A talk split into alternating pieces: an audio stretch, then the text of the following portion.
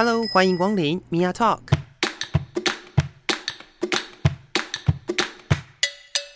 每个人都是有趣的书，有着独一无二的故事。一杯咖啡的时间，与你分享生活点滴。Hello，各位亲爱的朋友，我是 Mia。今天我们在节目当中继续为大家邀请到兴隆 D Two 社宅的蓉蓉。欢迎各位听众，大家好，我是来自兴隆 D Two 社宅的蓉蓉。耶我终于把你们社宅的名字念一遍就。念对了，我上次念了两遍。对，那上一集我们聊了蛮多你自己的生命故事，然后还把它导向了一个就是尊重差异的，突然变得很厉害。对对对，突然变得很励志。对对，故事线。那这一次我们就呃来聊聊这个兴隆 D Two 社宅好了。这个是在你们社宅是在什么位置呢？跟大家介绍一下，在文山区，在木栅这个地方，uh. 然后是在正大出来一点点，哦，万芳医院进去一点点，是是是是是，所以大家大概可以去想象那个位置 前后左右，对对对，但是它附近真的没有到很很。机能非常好。它最原始，它以前是安康平宅。Uh huh. 那安康平宅，它其实是以前就是报道者，他其实有写一篇在报道安康平宅。它以前是被称作贫民窟的地方。哦、uh。后来是市府有介入去改善整个周边，境对，包含木栅公园。Uh. 因为以前木栅公园可能会有一些就是阴暗角落啊，uh. 会觉得是治安不佳的地方。是、uh。那其实现在它也透过。嗯，萤火虫的活动，嗯，把这个地方变得蛮温馨的。嗯，嗯，所以意思是说，其实呃，在这个所谓的社宅的计划，或者是整个都市发展的计划里面，这些可能会让大家觉得是一些危安死角，或者是一些呃黑暗角落的地方，也可以透过这个整个都市发展的。的计划的整体规划，然后来逐步逐步的去把它们点亮。对对对，嗯，嗯，因为其实我有朋友是从小在这个附近长大的，嗯、他就是说从小他的爸妈就是会叫他们不要靠近这个地方，哦、觉得它是一个就是不安全的地方。嗯、但其实在我刚去，嗯，刚踏入这个地方的时候，是。我是觉得蛮温馨的，嗯、没有感受到所谓这种嗯不安啊或是恐惧的感觉。嗯，所以这就代表着，其实，在这样子的一个改善底下，整体而言是让别人是有感感觉到差异的。就至少你自己在听到这个以前，他可能是被大家认为是怎么样子的一个区域，嗯，到你自己实际上踏上这一块区域的时候，你的感受上其实是不一样的。对，其实是好的耶。嗯，是一个好的转变啦。对，那你是什么时候呃北漂？北漂吗？我是从。大学就在就来台北了，嗯哼，嗯，然后在这之后几乎都一直在台北，就是连工作都在台北。哦，所以是上来念书，对，然后念书完了之后就在台北工作了，对，有短暂回去过高雄一阵子，嗯哼，然后后来还是在北部寻找就是工作。是，嗯，那你在住入社宅之前是就是一般的租屋吗？没错。那你之前租屋有碰到什么？不一样的故事吗？好喜欢问人家的租屋的鬼故事。嗯，我印象非常深刻的是前一阵子有在就是台北稍微市中心一点的地方，然后用一个也不怎么便宜的价格租到了一栋非常老的旧公寓。嗯哼，它是那种嗯，就是像超商的那个送货车啊经过，就是整个地板会震动。哦，然后在我。呃，去看房的时候，其实没有发现这件事情，嗯所以在我第一次在那边睡觉的时候，晚上是被吓醒，因为我就想说是，就是觉得要倒了，嗯嗯，所以就是老房子都会有一样的状况啊，对，然后就是比较老旧啊，嗯，呃，比较心理上会有一点点，每次要打开家门的时候，其实不是那种啊，我要回到一个温馨的家，嗯、而是一种就是我要在努力在外面撑到最晚，我才要回来，哦。就是这个空间并不会让你有一种回到家的感觉。对，嗯，那是怎么样接触到就是社宅的资讯呢？社宅，嗯、呃，是透过同事有告诉我说可以去抽，嗯哼，那当初其实我是没有抽到，所以我就有询问那个都市发展局说，像我这样的地补序位可能要等多久？嗯哼，嗯，当时的承办人就跟我说，可能等不到了。那我们现在就是兴隆 D Two 有那个随到随办，要不要加入？所以我就加入，哦、就就非常幸运的有递补到。哦、嗯，所以我觉得这就是一个缘分，缘分。对，嗯哼，嗯哼，那附近是。呃，就是除了刚刚讲说，呃，可能在实际上改建之前，它可能状况不是很好，可能是被大家认为是一个比较危险的地方。那附近的生活机能呢？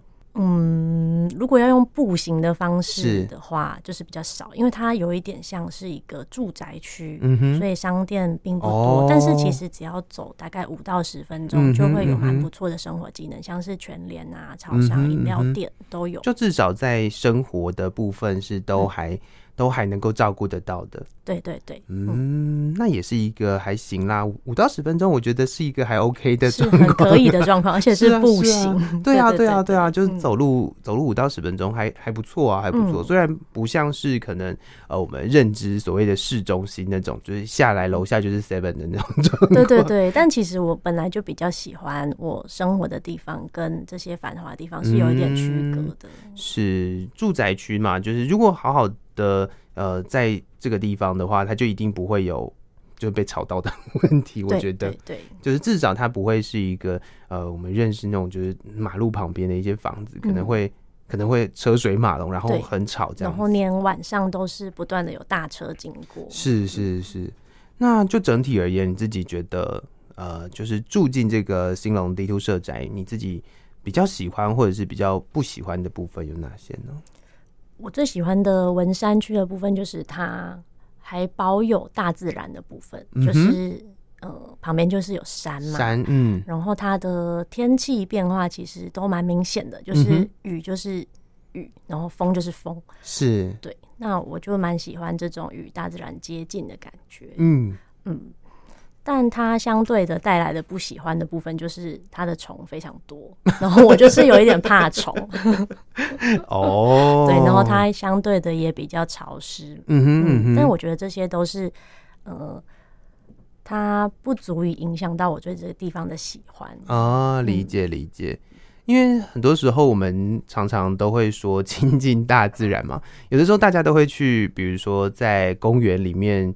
坐在草皮上之类的，对，对对。但如果你想要坐在草皮上的话，你当然就是要去克服那个草皮里面可能会有虫。没错没错，就是这个感觉。对，只是它可能会突然就出现在你的阳台。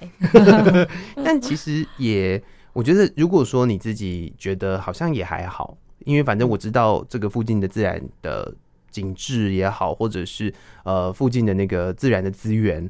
对，对你来讲，哎，是可以亲近自然的一件、嗯、一个地方，然后你也蛮喜欢的。其实有一点点虫还好啦，对，我我愿意接受它。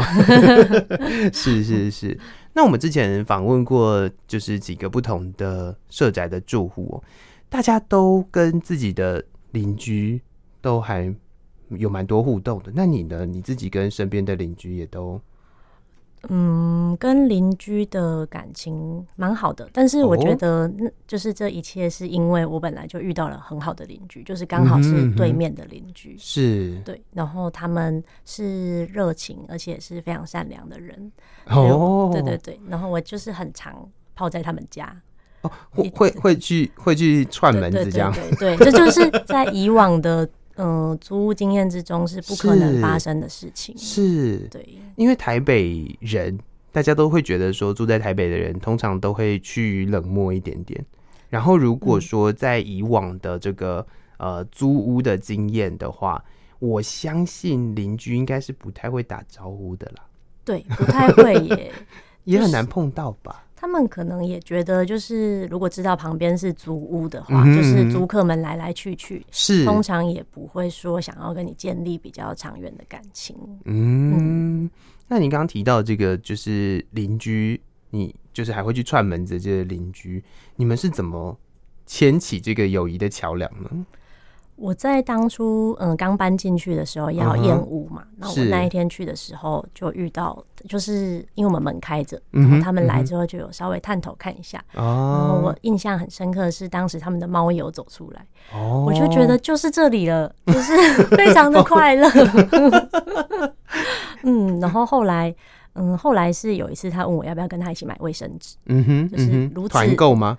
嗯，就跟他一起而已，oh, okay, 就我们俩就是买一一很几串，然后两个人分分这样子，对对对对，oh. 就觉得是非常居家生活的小事情。嗯哼嗯哼，嗯是哎、欸，这样子感觉其实是一种呃，有在外地生活，但是又有就是一个温情的感觉，就是你身边的邻居也会跟你一些分享生活上面的一些。物资，这个感受会很深刻。是我刚住进去，过不多，嗯，嗯，过多久就疫情了，而且是整个居家的那个状态是没有办法出门的。是是是，当时就是，呃，邻居有给我蛮多协助，不管是物资上啊，或者是精神上的协助。像是我们社宅里面，他们就办了一些像是线上 KTV，所以大家就、线上 KTV 是用。就是视讯的方式唱 KTV，他有用一个 app，哦，然后就是大家可以，就是你可以点歌，然后轮到你的时候，只有你的麦克风会开，然后你就可以唱歌给大家听。我就在里面潜水，看大家唱歌。对对对，就是那种会跟人家去 KTV，然后就是负责当分母的那种感觉。就因为当时跟大家还不熟，有一点不敢，但是。那个 KTV 是温馨的，就是因为有时候家长也会给小孩唱，嗯哼，所以整个就是有一种嗯、呃、天伦之乐的感觉。对，嗯、就是还是会让大家觉得说，就是呃，我们可能透过网络，对，对，但是、嗯、但是其实彼此的距离是很近的，对，对，然后也可以呃感受到，其实透过这样子的一个活动，然后彼此都还蛮居家的，这样。对，就是大家担心的这个病毒也不会有。不会有传染的问题，是，但是你又同时可以有情感上的支持，然后同时又有机会跟就是邻居们身边的人这些、嗯、呃，在这个社区里面的朋友们，对，可以有一点点的拉近彼此的距离，这样子的，就是想象中他们就是在你上下左右的人，是会很安心。嗯，嗯。这也是一个蛮有趣的。没有经验 呢？对对对，然后刚刚提到这个是情感上的支持嘛？uh uh. 那其实，在物资上，嗯，邻居们都还蛮主动的去，像是如果他们跟菜贩是熟悉的，uh. 他就会接洽，然后就说我们订一订之后一起帮我们送来，uh. 或是有一些物资情报的交换。Uh. 我觉得这是在疫情的时候对我的帮助非常大，因为我就是自己住嘛，uh. 然后。我觉得疫情的时候大家都蛮彷徨的，是，但是有这些人就是照顾我这个生活上有一点没这么强的 的状况，是是是，真的很需要大家就是互相彼此交换一点资讯哦。对，就是有时候你可能会需要某一些资讯，或者是呃有一些真的能力很强，有办法去协调到很厉害的东西。没错没错，就是我没有想过可以协调菜饭这件事情。是是是，哇，这也是呃。可以说是拜疫情之赐啦。对，而且我觉得这个是在呃非社宅的嗯，嗯住户比较难感受到的事情。是，确实没有错。因为社宅呃本身大家会住到社宅里面去，其实或多或少都有先去接触到，知道社宅是一个怎么样子的一个空间。然后呃进进到社宅这个大社区里面的时候，大家也。更应该说，大家也比较能够容易一点点去敞开心胸面对自己不一样的邻居，因为至少在这样子的地方，跟以往可能租屋的地方比较起来，租屋的地方可能附近已经有那种住很久的居民，对，或者是原本就在这里的人，嗯，但社宅大部分的人都是建好之后才开始去抽签，对。对对，然后才住进去的，所以大家都还蛮新的，对，然后大家其实。嗯，因为我是递补的嘛，嗯、但其实这群人他们是当初一起抽签进来的。嗯、那在我进来之前，他们大概已经有两三年的状态，已经是建立了一个蛮不错的社区网的状态。是是，再加上有清创户，他们也会蛮主动的去协调居民啊，或者是办活动让大家认识彼此。那你有参加过什么清创户的活动吗？嗯，有。我们的青创户，像之前在端午节就有开了一个端午的花圈的课，哦、所以你就做一做之后就可以挂在自己门上。哦，然后像是运动课也有，嗯，哼嗯，嗯，所以其实，在很多不同的呃状况、不同的活动，像刚刚提到的那个，不管是手作也好，或者是或者是运动的课程也好，嗯、这些这些青创户所办的活动也。呃，或多或少可以增进这个整个社区的彼此的一些情感吗？对，会。呃，我自己的收获比较大，是有一次是桌游的活动，嗯哼，然后桌游来的有不分老少嘛，是，就是可能会有一些奶奶们啊，嗯、也有一些小朋友。那其实这我自己平常是比较少接触到跨年龄层的人哦，这边就是打开我的视野，发现哎、欸，我对他们的认识好像跟我原本想的不太一样，嗯、就是其实奶奶们非常聪明，脑、嗯、袋还是非常的精明，嗯、那小朋友。嗯，学习能力非常的快，嗯，这点都是有让我觉得，哎、欸，觉得人是一个很神秘的生物，真的，嗯、就是要接触不同类型、不同族群的人。嗯、我相信在社宅里面一定可以啦，因为社宅本身就它不是一个，就是真的是很长时间住在那个地方的人，嗯、所以。当大家都是来自四面八方的状况下，嗯、其实会碰到更多不一样类型的人。对我相信是如此。嗯、然后再透过这些呃青创户努力的办了这些活动，嗯，我相信一定会至少比原本租屋的地方好太多了。那个情感上面，或者是大家的彼此之间的认识，其实我相信一定都会增加蛮多的经验。对这个信任程度，我觉得也是高蛮多的。嗯、是，嗯、这就回到刚刚提到的，其实在这个区域的这个呃发展，如果透过这样子的方式凝聚起了一个呃比较正向的互动的话，其实也逐步的能够影响到整个周遭，可能就会更安全一点，可能就会呃让彼此我们讲互助好了，就是原本可能会觉得。蛮危险的一个区域，嗯、透过这样子的一个方式，可以让大家呃，可能至少你彼此知道，如果我现在在这附近有什么困难的时候，我可以找得到哪些人协助。对，像是嗯，社宅他办的活动，其实也有开放周边的里民参加，嗯、是是是，那他也是去连接社宅跟他周边的关系。嗯，我觉得或许当时周边的居民并没有这么欢迎社宅的。嗯，新建，嗯哼，因为可能有一些刻板印象啊，是或是觉得他们可能是有一些特殊身份才会住在这。是是是，但后来或许可以透过这样子的连接，去了解社宅里面的住户，他其实是很好相处啊。对对对对，大家是可以互相认识的。是，那就你自己的观察，在社宅当中有呃所谓的，或者是有公开跟你分享，就是自己可能是 LGBTQ 身份的。的邻居朋友吗？也是非常刚好的，我的邻居就是哦，所以他们也是让我觉得非常有安全感的人。嗯哼，嗯哼，对，所以就比较有多的话题可以聊吗？嗯，对。然后在嗯，其实，在参加这些活动的时候啊，嗯，嗯，有一次是在一个煮果酱的。有点像 工作坊，uh huh. 但其实我后来发现，他是大家会在那边煮果酱，然后边聊天，是妈妈也可以来这边放松一下。是是是、嗯，在这个过程，大家就聊到像占星或是紫微斗数这种，哦，就是大家的感受。对对对对对对，神秘学 是。然后我就呃请一个邻居帮我看一下，然后他就问我说：“哎、欸，你现在有伴侣吗？”嗯、那他是。男生吗？还是女生？这样，嗯嗯、我就说，嗯、呃，是女生。然后我就想到，哎、嗯欸，没想，我就很突然的就出柜了。了对，但是大家的反应都只是哦，因为他说的，他说这件事的原因，是因为他觉得我的伴侣应该是。比较阴性气息比较重的，oh, 所以他也并没有说一定是女生。嗯、哼如果是男生的话，可能就是比较阴柔气质比较重。是是是。但是在我不小心出柜之后，大家其实没有什么特别的反应，就只是会着重在、uh. 哇，好准哦，就是一阵惊呼这样子。大家都纷纷要让他算一下。对对对对，但是我当下就其实自己有一点紧张，又发现哎、uh huh, uh huh. 欸，其实大家并没有特别去在意这个点，也没有想要针对这件事情去。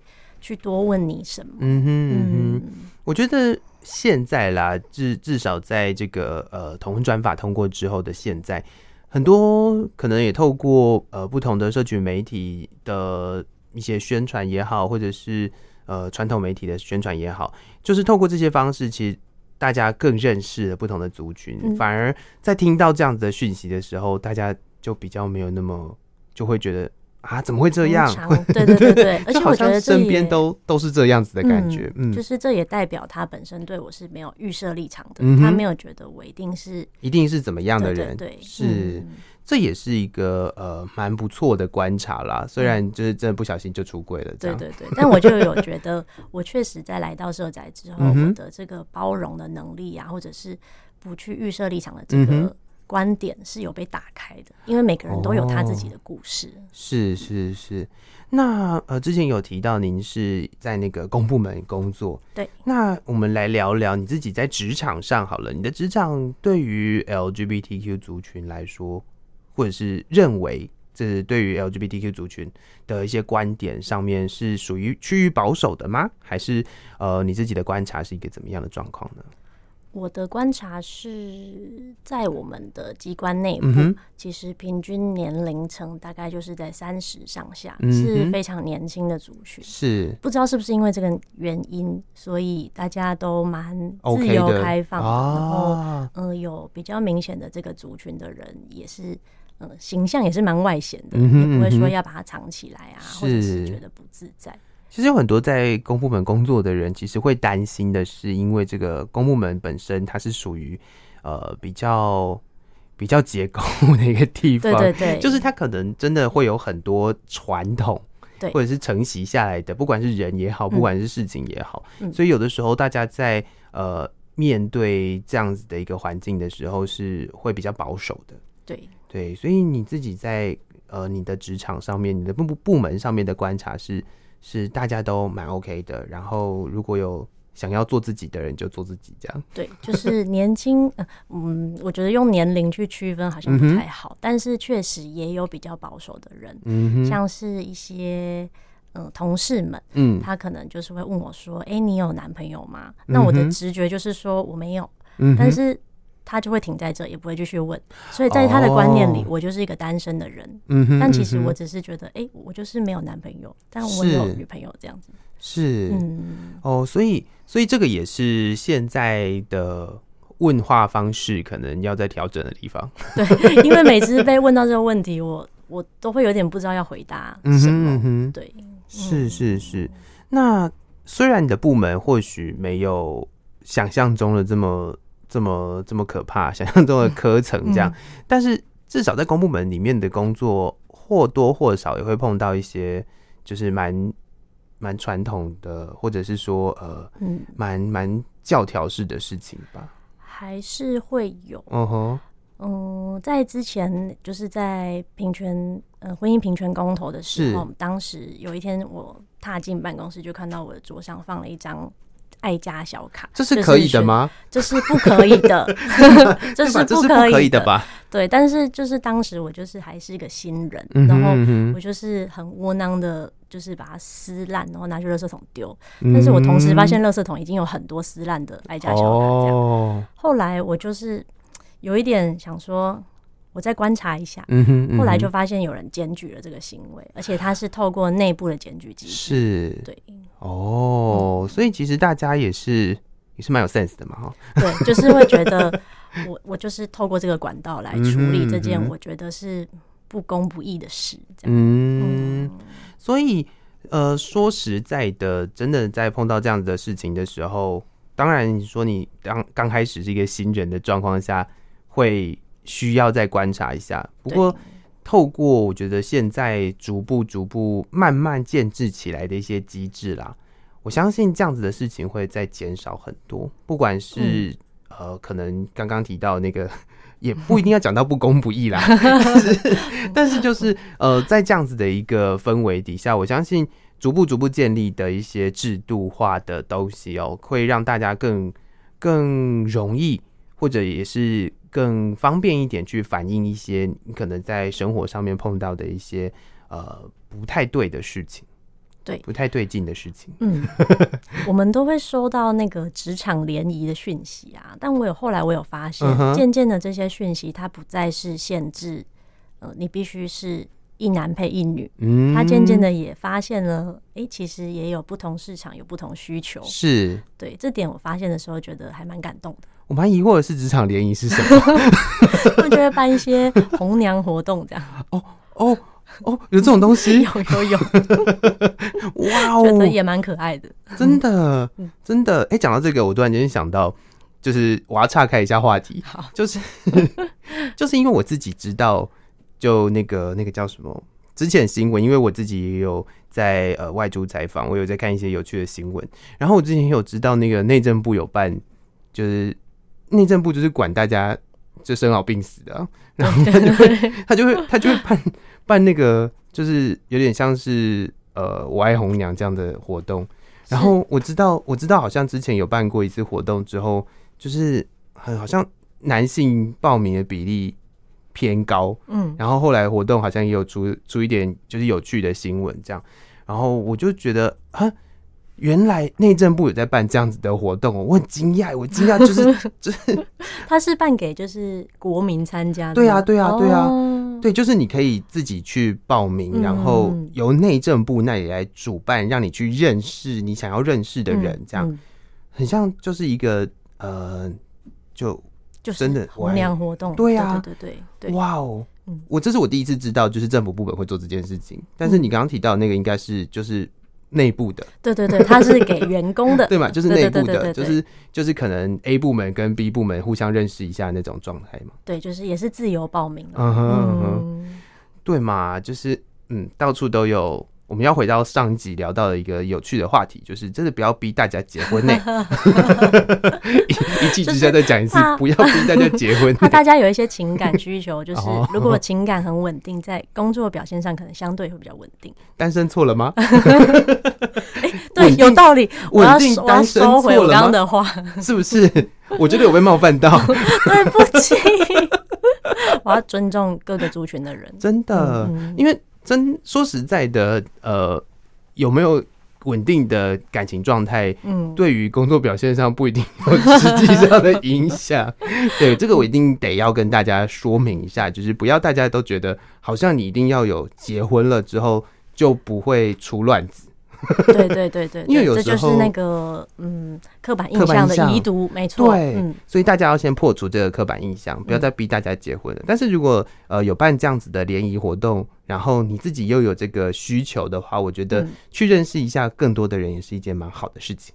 对，或是为了拉回来比较正向一点，对对对，认识一下别的部门的人，说不定就是以后协调事情可以轻松一点。对对对对，对不对？回到一个很利益的层面。对啦，就就是有有这个呃活动在办理，就代表一定有人有这样的需求。嗯，对，所以呃，我们不能漠视这些人的需求。虽然不能，但不能逼大家一定要结婚。可能也算是员工权益的一部分。嗯，反正员工福利的福利服务福利福利，对服务员工嘛，反正就想说，如果你有这个需求，然后其他部门也有人有同样的需求，那是不是大家认识一下，好像也不错？嗯，确实是如此。嗯，也是让我大开眼界了。因为我 本身，因为我本身文宣都很可爱哦，真的吗？对啊，对啊，他都会。他都会很明确的告诉你，那个就是一个。对，他很明确。然后假设今天是要去什么大道城啊，他就会有一个名字是什么大道城爱之友之类的。哇哦！就是上班沉闷的时候 看到还是会莞尔一笑。好古老的名字设计哦，好哦，好哦。哎，这这真的也是因为我自己没有经历过这样子的事情，所以我今天听到我也觉得蛮有趣的。是耶，但实际上我觉得呃。现在的人啦，就比较不太会，我不晓得是因为呃，可能大家都会很害怕会去触碰到某一些某一些敏感神经，所以大家对于人跟人之间的互动会呃有蛮多的顾忌。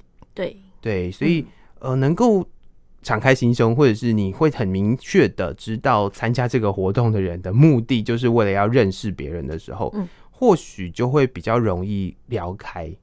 对，嗯，就是目的性比较明显。对啊，对啊，对啊，因为你平常如果在呃路上碰到一个人，你跟他聊天好了，嗯、你不见得知道这个人是不是也有想要认识别人的，是不是有同样的嗯，就是不知道那个人是不是也想要认识别人嘛？对对啊，如果如果你今天都都参加这个活动了，你一定是想要认识一下人的。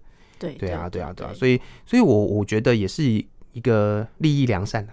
对对对对，我是觉得这个活动很可爱，也是利益良善然后 那呃，刚刚提到就是您发现您的职场上的，就是至少你们部门上面的那些呃，对于 LGBTQ 族群的一些观点或者是想法，可能比较开放一点。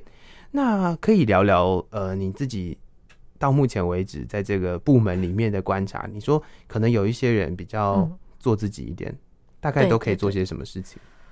嗯，或者是你自己有什么样有趣的经验？可能在办公室里面聊起某一些话题的时候，嗯，有吗？有这样子的经验吗？有，就我的观察啦，就是有一些比较嗯很明显的向外展露自己的性倾向的人，他们如果聚在一起的话，话话题就是会比较开，这样，像是 嗯，就是。会忽视这个生理性别的部分，然后开一些这个玩笑，哦、是，对对对对，然后有时候声音就是可能比较大，就会吓到一些旁边的长辈。那我就会觉得这个画面非常的有趣，嗯，因为也是我觉得他们也是在挑战，他们其实心里知道这些长辈并不见得可以接受，嗯哼嗯哼，对对对，像是可能有的男生会觉得我就是一个公主啊，嗯、然后长辈就会觉得男生怎么可以当公主？哦，对对对，这也是蛮有趣的一件事情。对，因为我自己研究所的同学也有一个，他也是在公部门工作，然后我有访问过他，但他从第一天我认识他到他的最后一天，他都叫他自己小公主。哎，还是我们认识的是同一个人？或许没有，就是他从第一天到最后一天都叫他自己小公主。哎，嗯，所以我们后来哦，就是连那个学校的老师。都会直接叫他小公主，大家都接受，这就是他的形象。对对对，他就说，他就会在课堂上跟大家说，就是公主啊，这样。对对对，就是像这种。然后老师就就是自此而后，嗯，就会跟他说，哦，所以那个公主，你论文想要做什么？这样。就其实老师也是，就是 也是觉得很平常，觉得很有趣。反正就是你觉得你是公主，那我可以叫你公主嘛？可以哦。哦，好，那我就叫你公主，这样。对，就是就是。就是这样子的一个互动。对，我觉得如果可以，就是大家都嗯可以这样接受啊，嗯、它就会变成是一件很有趣的事情。是有的时候，呃，回到我们前一集谈到的一件事情哦，有的时候这种这种话，其实可以我自己讲我嘛。假设我就说我是公，我是小公主，然后哎、欸，身边的人就说，哎、欸，那我以后可以叫你小公主吗？哎、欸，可以。好，当你获得这个同意之后，这件事情对对于我来说，就是就不是一个。攻击了，因为有时候你在呃你在去描述一个气质比较阴柔的呃男性的时候，你叫他公主，说不定他不想要被这样叫，对，他会觉得你是不是用一些预设立场来看待我？对，但是如果他自己提出了这样子的一个一个叙述，或者是他希望被称为公主的话，那我觉得就。就接受他，然后用他喜欢的方式去称呼他，嗯、这是一个蛮重要的一件事情。嗯嗯嗯，因为很多时候我们都不知道该怎么去称呼别人，或者是我们都会用第一印象去称呼别人。嗯，但其实只要问一下就可以了。对，对很多时候就是这样。嗯，所以我就想到之前那个沟通的问题。对，对想到之前好像是热线吧，就有出一个贴纸，嗯、可以让你贴在那个身份证上面，嗯、上面就写一个直接叫名字。就是不管是什么，你就直接叫我的名字。对对对，就是直接叫名字这样。对，他就有一个贴纸贴在上面。我第一次看到那个贴纸的时候，我觉得超有趣。嗯，对，因为我们常常会习惯，比如说陈先生、黄小姐嘛。对对对。对，然后就、嗯、就是当你会有习惯有一个性别称呼的时候，那有的人就不想要被这个性别称呼给框架住。嗯所以他就会使用那个贴纸。那你拿到这个身份证的时候，我就说哦，那我知道了，我就不要叫什么陈先生、黄小姐，我就是这样的名字，这样子，不需要再有一个嗯性别的分别。是，然后他也获得了同意了，因为他把那个直接叫我名字贴纸贴在 贴在他的身份证上。对对对，所以呃，我觉得这也是尊重的一环。嗯，这也是让大家知道说，如果今天你觉得身边的人。呃，可能是一个怎么样子的人，你不管，你先不要预设立场。当他就是呃希望你怎么称呼他的时候，你就用那个他希望的方式去称呼他，我觉得就、嗯、就很不错。嗯，对，所以你的同事应该就大家可以叫他小公主了吧？可以，他应该很开心吧？因为我就是争这个公主之位还争输了。哦哦，争输了是吧？对，争输了。好的，好的，好的，当然是期待他。接下来可以就是当女王，好不好？好，不要不要做当公主，那个目标放远一点。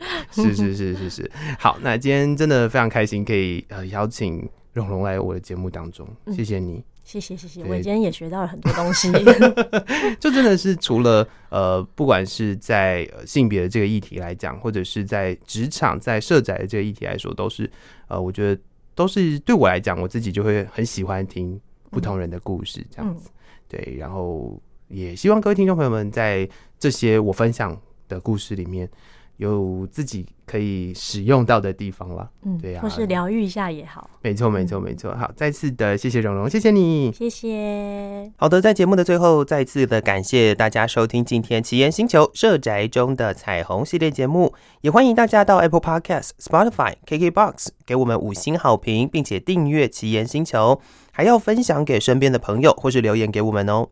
另外，也欢迎大家关注台北市社宅青创的粉丝专业，台北市社会住宅青年创新回馈计划，所有最新的资讯都会在上面来跟大家分享，也请大家定期的锁定。我们下集再见喽，拜拜。